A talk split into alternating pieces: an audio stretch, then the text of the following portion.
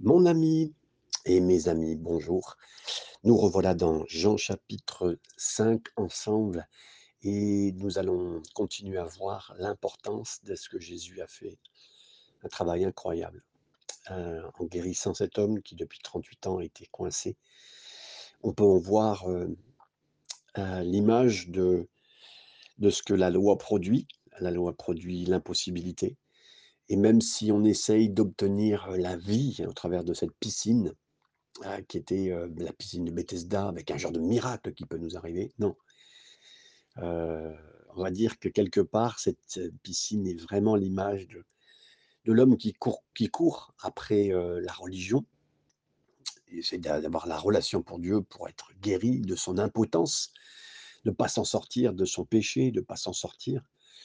Et la religion nous pousse à, soi-disant, un petit peu à être le meilleur, comme si on méritait, un peu la notion de mérite. Et ça, Jésus va, chercher quelqu'un qui ne veut plus du tout, qui a essayé pendant 38 ans, qui n'a pas réussi, qui n'a trouvé personne, et il l'a guéri.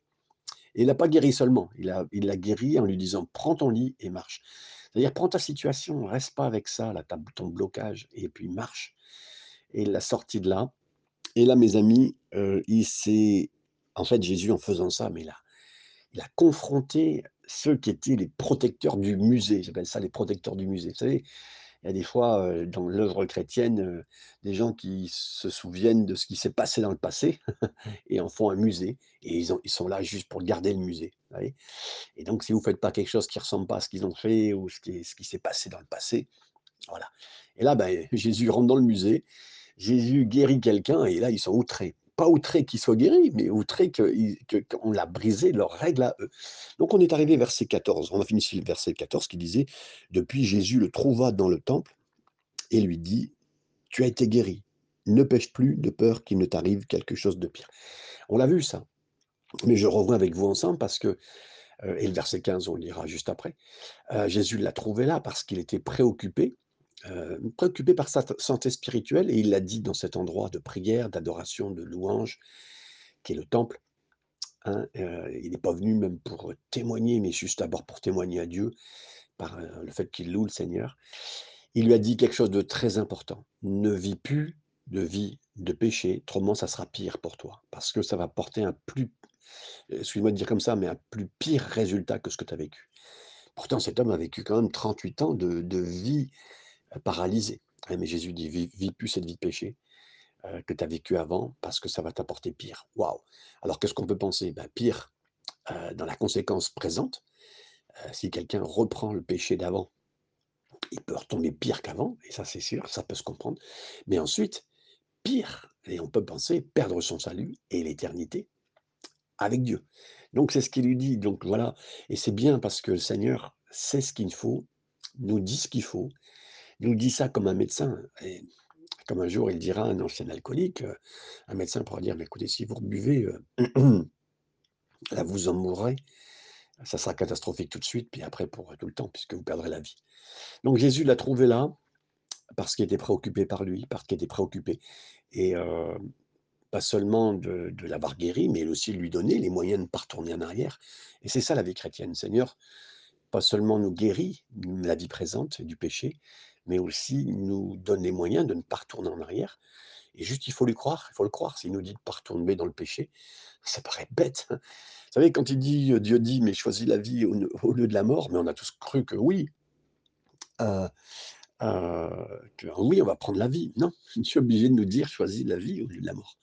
Parce que on a cette tendance, à cause du péché qui est en train de nous, de vouloir aller vers la mort. C'est terrible.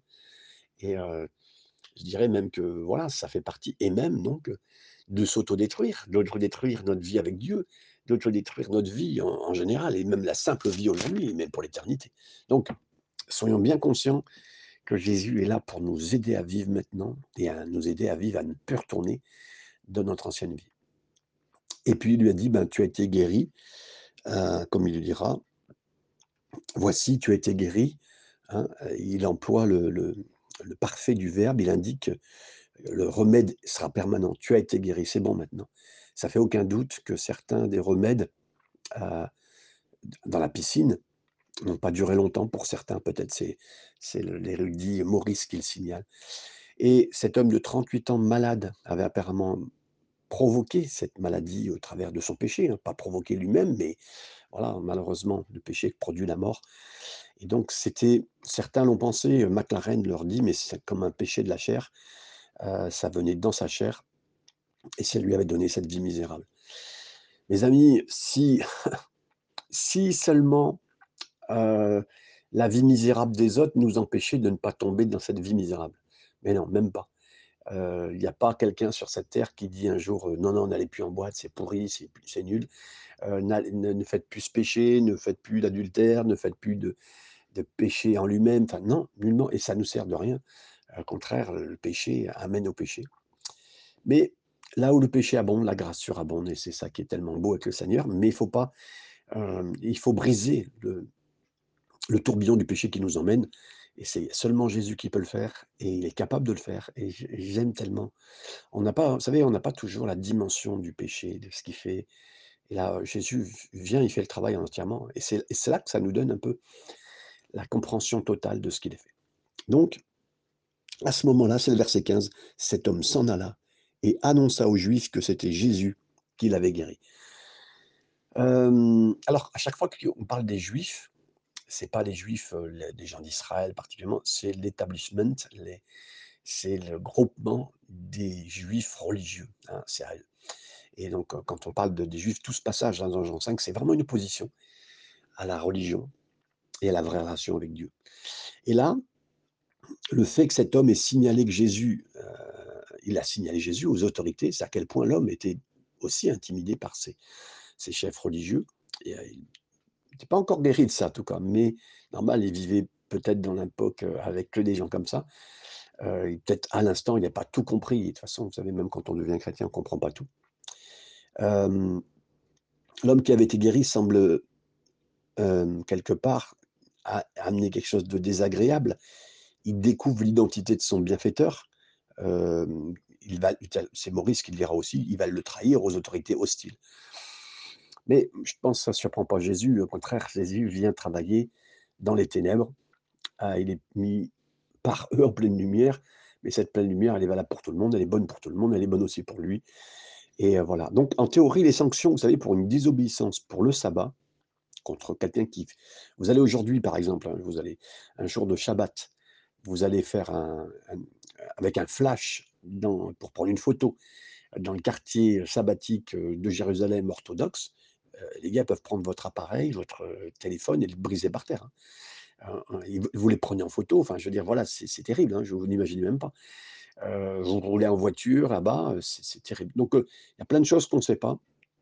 Et donc, Dodds, euh, il cite Lightfoot, c'est des personnes euh, qui ont étudié fortement la Bible, disent le sabbat euh, qu'on voyait ici, qui se recherchait et qui voulait que tout le monde se repose d'un lieu public ou dans un lieu privé, il fallait se reposer.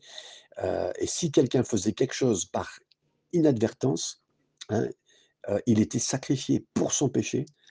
Hein, il était soit on le coupait, on le tuait, ou soit on le lapidait. Donc là, ben, cet homme-là, il a peur de la sanction. Il a été guéri, mais il a peur de la sanction. Et on ne sait pas vraiment, je dirais ça, c'est ma version à moi, hein, je mets la lecture des faits. Et il va prévenir les autres. Versets 16 à 18. C'est pourquoi les Juifs poursuivirent Jésus et cherchaient à le faire mourir, parce qu'il faisait ces choses le jour du sabbat. Jusqu'au verset 18. Mais Jésus leur répondit, Mon Père agit jusqu'à présent, moi aussi j'agis. À cause de cela, les Juifs cherchaient encore plus à le faire mourir, non seulement parce qu'il violait le sabbat, mais parce qu'il appelait Dieu son propre Père, se faisant lui-même égal à Dieu. Très intéressant. Donc Jésus a choisi euh, la moindre difficulté, donc de se laisser même trahir par cet homme. Il savait très bien que cet homme de 38 ans le trahirait, mais pour amener la lumière de toutes les vérités qu'il va arriver Donc, il nous est dit, ça, on explique bien, c'est cette raison, pour cette raison que les Juifs ont persécuté Jésus et ont cherché à le tuer. Pourquoi? C'est remarquable. on ne vient pas le persécuter à cause de la guérison, qui semble faire aucune différence pour ceux qui ont persécuté Jésus. Non, non. Tout ce qu'ils pouvaient voir, c'est que leurs règles religieuses étaient cassées, brisées. Une règle qui est allée au-delà même du commandement de l'Écriture elle-même. Inciter les autres à euh, quitter la loi, comme eux ils l'ont compris, hein, quitter la loi comme ils l'ont compris, c'était la pire chose que de la briser soi-même. Par conséquent, ils ont lancé une campagne contre Jésus qui, qui s'est étendue jusqu'à sa mort, 18 mois plus tard. C'est Bruce qui fait ce calcul et qui dit qu'on est 18 mois plus tard quand ils vont le tuer. Donc, euh, il fallait avoir, pour des religieux, et les religieux sont les mêmes aujourd'hui, il faut une dévotion absolue aux traditions de l'homme qui entourent le sabbat. Et ça, c'est pas, il fallait pas que ça soit sous-estimé. Si on vous dit que le sabbat, c'est comme ça, c'est comme ça. Si on vous dit qu'une règle à l'église, c'est comme ça. Et si vous êtes contre ces gens-là, waouh euh, Deutéronome 23, 12, 14 dit qu'Israël devait pratiquer euh, ce qu'il fallait quand leurs armées étaient, par exemple, campées euh, contre les autres. Et, même le jour du repos. Et les rabbins anciens ont dit, donc quand il fallait même que les troupes, l'armée s'arrête, le même principe s'est étendu à la ville de Jérusalem. Ils considéraient le camp de Dieu, parce que là c'était même plus militaire, mais le camp de Dieu comme Jérusalem même. Et donc toute personne qui faisait un voyage pendant le moment du sabbat, bah, il était même interdit de rentrer dans Jérusalem, jusqu'interdit d'aller aux toilettes le jour du sabbat. Je ne sais pas si vous imaginez. Donc c'était fou. Hein. Et donc, il cherchait à le tuer. Donc la colère et la haine des chefs religieux, c'est difficile d'expliquer. En plus de voir qu'ils avaient une racine spirituelle contre lui, sans s'en rendre compte, mais voilà, il n'aimait pas Jésus. Mais en fin de compte, comme Jésus le dira plus tard, mais il n'aimait pas Dieu, le Père. Hein euh, parce qu'il a dit aussi que Dieu c'était son père. C'est pas parce qu'il fait une petite démonstration qu'il a pas, qu'il a, en fin de compte, en fait, il a raison, hein, vous allez comprendre qu'il a totalement raison dans ce qu'il dit. Et quelqu'un ne peut pas dire qu'il aime Dieu s'il n'aime pas Jésus, c'est impossible. Donc il dit, D'abord, premièrement, par rapport au sabbat, il dit Mon père travaille jusqu'à présent et je travaille. Et Jésus, il n'a pas essayé d'expliquer qu'il n'avait pas vraiment travaillé le sabbat. Hein. Il a vraiment dit Oui, oui, je l'ai fait, donc il n'a pas expliqué ça. Il dit Non, non, moi, mon père travaille, donc je travaille. Au lieu de cela, il a audacieusement expliqué au chef religieux que son père travaillait le sabbat. Et donc aussi, Jésus a travaillé sur le sabbat. Hein. Écoutez bien, Dieu ne cesse de travailler et quelqu'un dit car c'est la propriété du feu de brûler, de la neige de rendre froid, donc de Dieu de travailler. Euh, c'est Dodds qui le citera dans son livre Philo. donc, d'une certaine manière, c'est étrange que Dieu, le Dieu de la Bible, soit un Dieu qui soit en travail. Dans le vieux monde, le monde, antique de la Bible, c'était quelque chose d'honorable de travailler. Mais c'était une chose pour les esclaves, comprenez? Euh, Les personnes qui étaient responsables euh, ne travaillaient pas. Par contre, les gens qui étaient des esclaves, des personnes qui étaient euh, sous votre garde, des étrangers, mais pas pour les hommes libres. Par conséquent, le travail et la, cet honneur du travail, rarement réunis, ne pouvait être vraiment qu'étranger euh, pour ceux qui étaient croyants. Hein. Et là, le fait de parler de travail de Dieu, c'était même presque du paganisme, c'est-à-dire de ne pas être du tout chrétien, croyant. un, Dieu qui travaille, c'était une révolution. Autant Jésus a enseigné que Dieu aime, c'était une révolution, mais à peine moins révolutionnaire, il enseigne que Dieu travaille, que Dieu fait des œuvres, et que et il œuvre même le sabbat. Alors, bien que Dieu soit, reposé, il a toujours gardé son travail, entre guillemets, son œuvre, et son gouvernement, de ce qu'il avait fait, de ce qu'il avait formé. Il nous demande de garder le sabbat, parce que ça continuera à exister, ça continuera à faire. Il nous a proposé avec grande sagesse et bonté divine de rentrer dans son sabbat. Et Dieu a une énergie incroyable, hein, une force incroyable. Si Dieu l'a fait, c'était pour nous montrer un exemple, un modèle de ce qu'il fallait faire. Et donc, des critiques hostiles au christianisme. On dit, mais parce qu'au début, vous savez, euh, quand on parlait du sabbat, pendant de nombreuses années, hein, pas des siècles, hein, contre Dieu, et qu'en plus les croyants ne travaillaient pas le dimanche, par exemple, hein, c'était juste une question d'observer le sabbat, il y a une déclaration qui a été faite, anti-chrétienne, qui disait on doit dire Dieu, on doit dire non à un Dieu qui prétend être tout-puissant, mais qui demande de faire la sieste après six jours de travail. C'est-à-dire que les gens se sont opposés parce qu'en fait, oui, Dieu, le Genèse 2.2, a dit, ben, il s'est arrêté. Et donc les gens, euh, les non-croyants, ils se sont opposés en disant quoi? Un Dieu qui travaille, et puis en plus, il vous demande de faire la sieste parce que lui, il fait la sieste le, septième jour. En fait, cette objection, elle trahit le manque de compréhension de l'auteur de la Bible. La Bible dit clairement que Dieu n'a pas besoin de sommeil ni de repos. Dans le psaume 12, 121, pardon, versets 3 et 4, il ne sommeille ni ne, dort celui qui garde Israël. Ben, mais en fait, le septième jour, c'était vraiment pour donner un bénéfice à l'homme, pas pour Dieu. Ça démontrait un modèle de repos nécessaire, spirituel et fort, physiquement aussi, au bien-être des hommes et des femmes. Donc, c'est déjà le plus important à comprendre. Mais là, il dit mon père et moi, mon père et moi. Son explication montre qu'il n'a pas prétendu autre chose que l'identité avec son père comme une seule personne. Hein. il, a affirmé, il son unité avec le père dans une relation de travail, même une relation de travail pendant le sabbat. Parce que le, sabbat, c'est fait pour l'homme, mais l'homme est plus grand que le sabbat, et, et le repos que Dieu veut, c'est plus important. Donc, il nous a dit ici, mais aussi, il dit que Dieu c'est son Père, se rendant égal à Dieu. Là, mes amis, c'est une formidable chose, incroyable. Pour tous ceux qui n'y croient pas à la Trinité, pour les témoins de Jéhovah et tout ça, mais lisez ce texte parce que c'est incroyable. Les chefs religieux n'ont pas manqué le fait que Jésus prétendait égal à Dieu. Ils savaient vraiment, clairement que Jésus disait qu'il était Dieu et que Dieu était son Père. Et de cette manière unique, il s'est déclaré lui-même égal à Dieu. Donc, euh, c'est terrible ce qu'il dit là, et c'est la Bible qui le dit. Donc, ceux mêmes qui sont, je crois, disant, biblistes, étudiant la Bible, et disant que Dieu et la Trinité n'existent pas, mais là, on a déjà un exemple tellement fort, c'est Jésus lui-même, et même les Juifs euh, pratiquants de l'époque, en fait, pourquoi ils ont voulu tuer Jésus? Parce qu'il est en train de dire qu'il est égal à Dieu. Donc c'est vrai, Jésus l'a dit, donc là, s'il n'était pas Dieu, soit il était fou, soit il est vraiment Dieu. Il prétendait que Dieu est son Père dans un sens particulier. Il prétend qu'il parle de la même nature que son Père. Ça implique l'égalité. Et c'est Maurice qui le signe. Il note également les verbes brisés. Hein, euh, dans les principes de continu, Jésus a généralement rompu les règles sabbatiques d'origine humaine, qui étaient, et là il se rend en même temps égal à Dieu. L'utilisation de mon Père par Jésus, c'est totalement distinct. C'est un avis dans un sens blasphématoire si c'est un fou. Par contre, si c'est vrai, ben c'est vrai. Et là, c'est pas simplement de briser le fait euh, du Shabbat, là, c'est de se rendre égal. Donc, ça convient de noter euh, qu'il n'a pas renié le fait qu'il ait travaillé, non, mais continue à parler comme celui qui a, une pleine autorité, une pleine égalité comme le cite Morgan, avec Dieu. Saint Augustin avait dit avec sagesse, hein, les Juifs, ils ont compris ce que certains ne comprennent pas aujourd'hui. Par exemple, les témoins de Jéhovah. Ils n'ont pas compris qu'ils tiennent la même doctrine qu'on appelait les Ariens, qui ont renié la divinité de Jésus et aussi donc la Trinité, parce que la, divinité de Jésus implique la, divinité, donc la deuxième personne, Dieu le Fils et Dieu le Saint-Esprit. Ah, donc très important ce chapitre, hein, de plus qu'on le pense. Versets 19 et 20, je continue.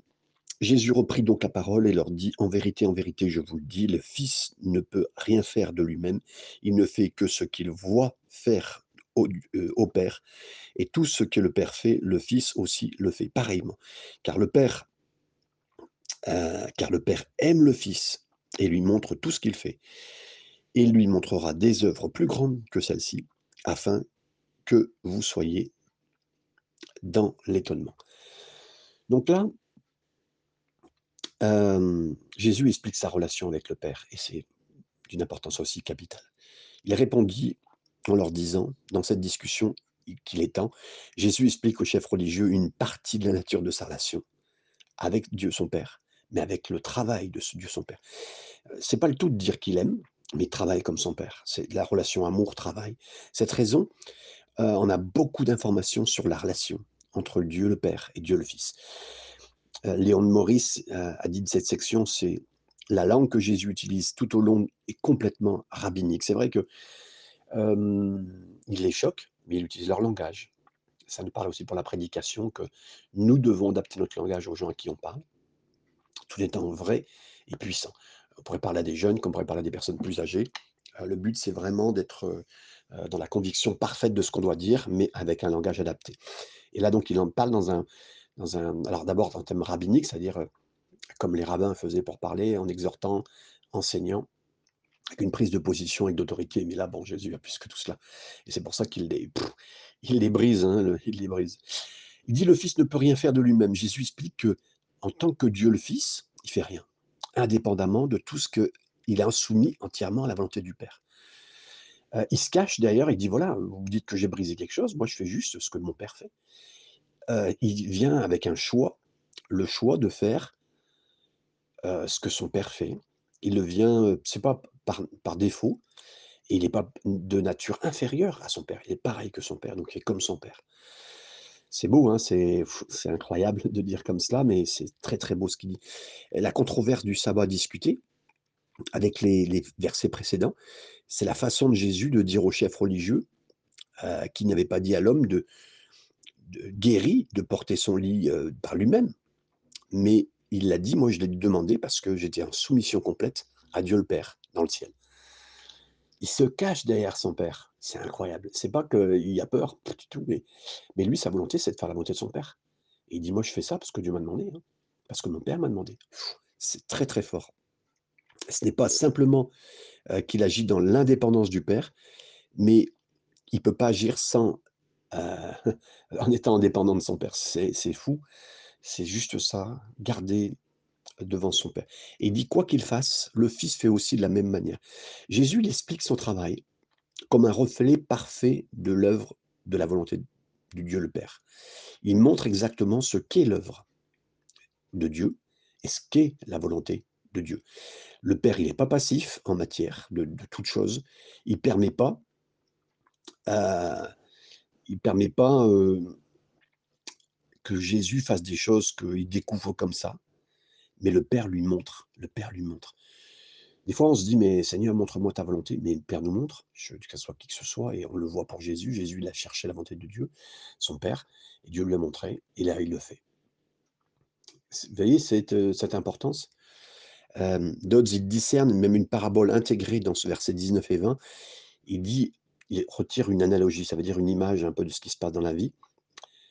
L'expérience d'un enfant et Jésus en l'occurrence, qui a vu dans l'atelier de de son père charnel ou de son beau-père, comme vous voulez, Joseph. Il a appris à imiter les choses qu'il a vues de Joseph, charpentier. Il est devenu lui-même un charpentier et ça lui a servi pour son apprentissage. Quand il parle de ça, il dit: «Moi, je fais pas autre chose que j'ai vu de mon père dans l'atelier» et dans l'atelier du ciel, il a vu tellement de belles choses qu'il fait les mêmes choses. Waouh! C'est incroyable de la façon dont il parle. Ça me touche ça me touche de voir cela et que le Seigneur me montre, mon papa me montre un peu toutes les choses que je dois faire aussi. Je veux être comme mon Jésus, je veux être comme mon frère Jésus. Certaines personnes pensent à une grande différence ou même à une petite différence entre Dieu le Père et Dieu le Fils, comme si Dieu le Père soulignait le jugement. Souvent, c'est ce qu'on a dit, hein, l'Ancien Testament et Dieu le Père souligne le jugement et le Fils, il souligne l'amour. J'ai moi-même pensé ça. Mais là, en fait, ils pensent à la manière, heu, de ce qu'ils appellent le Dieu de l'Ancienne Alliance et le le Dieu Nouveau Testament. C'est faux. Cette pensée, elle est fausse. Elle vient, en fait, généralement de refuser de voir ce que Jésus affiche comme amour en Dieu le Père il affiche de la justice dans Dieu le Fils.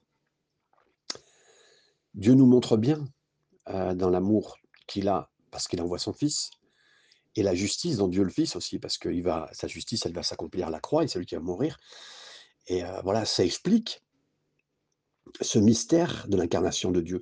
Le Fils, en devenant homme, il a pas cessé d'être Dieu et il a la personnalité de Dieu, dans la personnalité de Jésus et les 2 sont mélangés. Donc c'est les 2 sont là et on voit bien Jésus agir pleinement en aimant et pleinement en faisant la justice. Les 2 sont liés, incroyable. Le Père aime le Fils. La relation entre le 1er et le 2e membre de la Trinité, c'est pas le maître et un esclave, c'est pas un employeur et un employé, mais d'un père, un fils qui est uni par l'amour. Le Père, il aime le Fils et ça donne un amour, incroyable, béni, heu, magnifique. Le Père, il aime le Fils comme c'est déjà affirmé dans l'Évangile, heu, Jean chapitre 3 verset 35. C'est immatériel, c'est un verbe ici, heu, plus que philéo puisque ça considère l'événement antérieur. Il s'agit de agapé, comme le souligne Bruce. Il lui montre des œuvres plus grandes que celles-ci, afin que vous soyez même que vous soyez émerveillés de cette action, hein, qui sera, donnée et faite, à cet instant. Quelle puissance, hein, que Jésus a manifestée Et donc, il lui montre il lui montre des œuvres plus grandes que celles-ci, afin que vous soyez vous-même émerveillés. Donc les chefs religieux, ils ont été stupéfaits de ce que Jésus dise que à l'homme, à l'homme paralysé, hein, de faire. Il a dit: «Lève-toi», tout ça et ils ont été touchés, puis ils ont dit: «C'est pas possible, pas» et Jésus leur dit qu'il voulait même faire de plus grandes œuvres que celles-là. Des œils d'émerveillement qu'eux-mêmes n'auraient même pas et vous soyez dans l'étonnement, comme il le dit, dans l'émerveillement. On va comprendre pourquoi. Verset 21 à 23. Car comme le Père ressuscite les morts et donne la vie, ainsi le Fils donne la vie à qui il veut. Le Père ne juge personne, mais il a remis tout jugement au Fils afin que tous honorent le Fils comme ils honorent le Père. Celui qui m'honore, euh, celui qui n'honore pas le Fils, pardon, n'honore pas le Père qui l'a envoyé. Donc, écoutez bien tout ce qu'il va dire ici. D'abord, il va parler des œuvres du Père et les œuvres du Fils. Il dit comme le Père, verset 21, comme le Père ressuscite les morts et donne la vie. Jésus utilise le travail de la résurrection comme un exemple d'œuvre que le Père fait et partage avec le Fils. En fait, le Fils n'a pas le pouvoir seulement de dire à quelqu'un d'être guéri. Non, non, il a le pouvoir aussi et l'autorité de relever les morts, de ressusciter et de leur donner la vie comme le fait le Père. Jésus, il fait un appel à une puissance incroyable. Il leur montre qu'il y a une puissance incroyable. C'est difficile de penser à une plus grande puissance et une plus grande autorité que de ressusciter des morts. Et là, les chefs religieux ne voulaient pas beaucoup penser à ce que euh, Jésus avait la capacité, la puissance de guérir même un, paralytique. Ils n'y pensaient même pas. C'était juste euh, la règle sabbatique qui était brisée. Mais lui va beaucoup plus loin. Il dit, mais vous vous concentrez parce que moi j'ai brisé votre sabbat, mais là vous oubliez le pouvoir que Jésus a, qui est au-delà de la puissance qui guérit. Et mes amis, là c'est même pour nous, pour vous, plus que la puissance de guérir, la puissance de ressusciter des morts demain, pour l'éternité, mais maintenant, même aujourd'hui. C'est puissant, c'est fort, et on est tellement, je suis tellement limité dans ma pensée de Jésus, ma pensée avec Dieu. Et il dit, le Fils donne la vie à qui il veut. Ici, notre Seigneur souligne sa puissance sous forte, indépendante. Il donne la vie de sa propre volonté. Euh, il n'est pas, obligé d'expliquer, de, donner des explications, de fournir euh, quoi que ce soit. Il a été comme euh, le prophète fait par sa propre volonté, étant absolu et suffisant dans tous les cas. C'est clair qu'il souligne. Voilà, il fait tout selon d'abord la volonté de, père, du Père, et selon sa volonté, parce qu'il est tellement lié à son Père. Et là, on continue en lisant. Donc, le Père ne juge personne, mais il a remis tout jugement au Fils. Ouf, incroyable. Jésus, il utilise le, travail du jugement comme un exemple de division entre l'œuvre du Père et l'œuvre du Fils. C'est devant Dieu le Fils que les gens se tiendront le jour du jugement. Entendez ça? Même pendant son ministère terrestre, Jésus était quelque chose, quelque part, du juge parmi l'humanité. Le simple fait d'être en présence de Jésus conduit toujours à savoir qu'on l'aime ou qu'on l'aime pas. Jésus regarde le riche jeune homme, souverain, et dans son cœur, cet homme fut jugé. Il a regardé Simon-Pierre, et, Simon-Pierre s'est senti jugé. Ce pas des regards de colère, mais c'est des regards d'amour. Pourtant, quand ils nous regardent, même avec ces regards d'amour, ils ont vu le visage de Jésus, ils ont su qu'un amour était plus grand que ce qu'ils ont jamais connu, et ils sont pas sentis dignes. Je crois que l'amour joue un rôle plus important qu'on le pense. Je n'ai pas, tout compris, la, la, j'ai pas tout saisi, mais je vais vous transmettre. En fait, quand on aime, vous savez, quand vous dites Ah, je t'aime à quelqu'un, il va dire Moi, je t'aime aussi. C'est un rapport de force presque, d'amour. Mais c'est l'amour, hein, c'est puissant. Et, en fait, si on n'aime pas pareil, on se sent jugé. Comprenez? C'est ça, on se sent jugé. Et donc, quand on voit un tel amour sur nous, ben, on se sent presque indigne. Parce que c'est tellement fort. Et en même temps, donc c'est un mystère hein, de cet amour-là, quelque part. Et, euh, et on se sent jugé si on n'arrive pas à aimer la personne qui est en face de nous comme ça. Ça vient nous défier quelque part. Jésus, ici, il y a un élément, il parle d'un élément de jugement et en fait, c'est presque comme si, par sa présence, et moi je le crois fort aussi, la présence de Jésus qui nous aime peut amener presque un auto-reproche personnel. Les hommes, ils avaient honte d'eux-mêmes, souvent. Ils ne savaient pas pourquoi, mais sa vie, elle était un acte d'amour incessant. Du début de sa vie, quand il donne sa vie en sortant du ciel, en venant là, mais c'est un acte d'amour incroyable, jusqu'à la croix, ça a toujours été comme ça. Et pourtant, c'est un acte de jugement incessant, pareil, c'est Morrison qui le cite, et je le crois, mes amis, je le crois. Et donc, il nous est dit ici, en continuant, que tous ceux qui honorent le Fils comme ils honorent le Père, Dieu le Père a donné cette œuvre de jugement à Dieu le Fils, afin que les gens, ils honorent Jésus comme ils devraient et qu'ils devraient l'honorer. Et le Fils, tout comme lui, il honore le Père. Hein. Donc il y a une échelle. Pour honorer Dieu le Fils, ça signifie qu'on ne peut pas honorer Dieu le Père, sauf si on comprend qu'il a été envoyé et que Dieu le Père a envoyé le Fils. Hein. Il s'agit d'une affirmation claire de la divinité de Jésus, qui se désigne comme le Fils, hein. alors que certains diraient, bah, c'est idolâtre de dire que Dieu le Fils, c'est idolâtrie. Oui, mais si vous honorez pas le Fils, eh bien, vous honorez pas le Père. Tous doivent l'honorer avec vraiment une juste honneur. Euh, et, le Père, le Père l'a honoré le Fils, et ils ne peuvent pas imaginer cette approche d'honorer Dieu en honorant le Fils. Mais s'ils n'honorent pas du tout le Père, ils ne peuvent, pas être, peuvent pas être connus, euh, ils ne peuvent pas l'honorer comme le Père. Hein. Et, ça, c'est vraiment lié. Le Père qui l'a envoyé, c'est l'incarnation, c'est le plus haut Père qui a agi pour le Fils. Le Père a envoyé le Fils et le Fils est venu.